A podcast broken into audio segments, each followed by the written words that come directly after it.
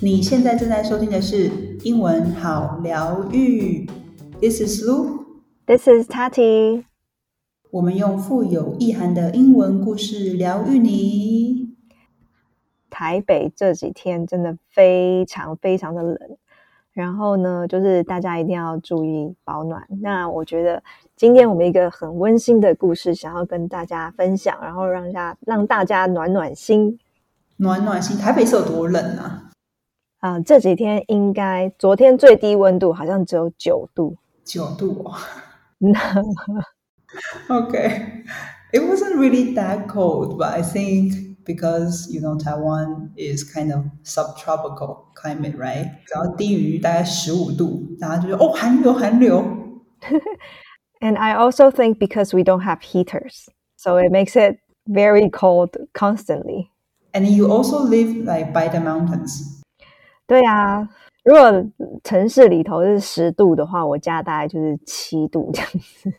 Jeez, okay. So you probably need to buy a new heater. yeah thank god we have a heater oh you do so you have to like you know always get super close to the heater exactly 那今天呢，刚刚 Tati 说我们今天要提一个非常暖心的故事，真的真的很感人。我觉得应该很多人都看过了啦。它其实是一部电影，可是它不是一个一般的电影哦，它是属于 documentary。那 documentary 呢，就是纪录片。Do you like documentary? I love documentary，因为嗯、um,，I think it's very realistic。但是大家在看 documentary 的时候要注意一下，最近还蛮多这种，有一种叫做 drama documentary。哦，像什么、啊？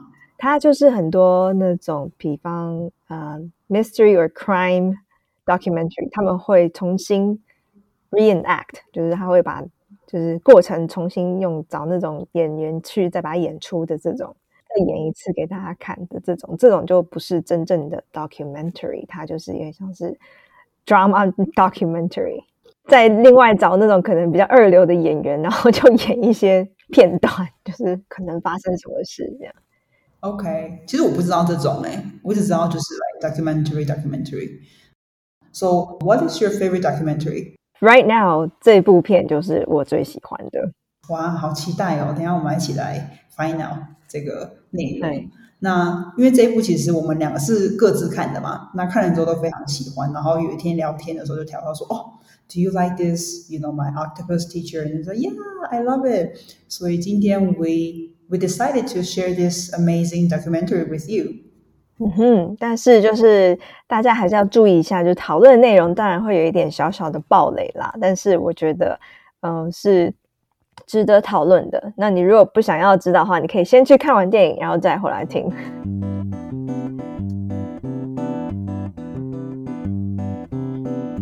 My octopus teacher, Craig Foster, was having some downtime in South Africa's Western Cape.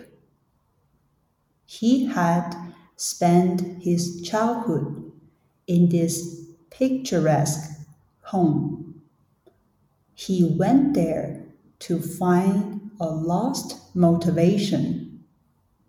He started to free dive in the cold and turbulent Atlantic waters.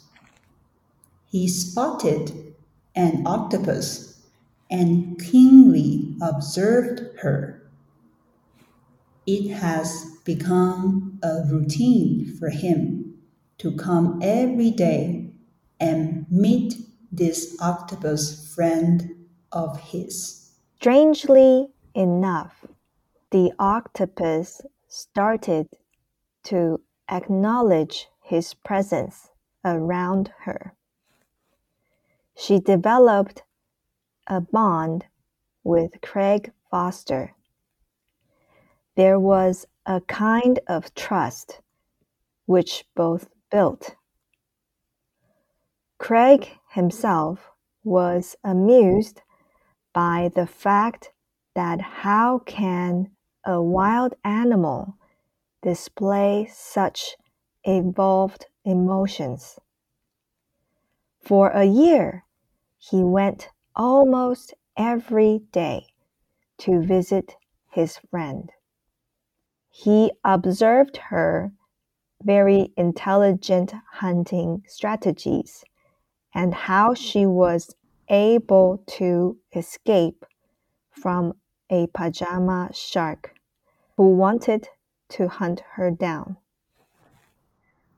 Craig Foster was having some downtime in South Africa's Western Cape. He had spent his childhood in this picturesque home. He went there to find a lost motivation. He started to free dive in the cold and turbulent Atlantic waters. He spotted an octopus and keenly observed her. It has become a routine for him to come every day and meet this octopus friend of his. Strangely enough, the octopus started to acknowledge his presence around her. She developed a bond with Craig Foster. There was a kind of trust which both built. Craig himself was amused by the fact that how can a wild animal display such evolved emotions? For a year, he went almost every day to visit his friend.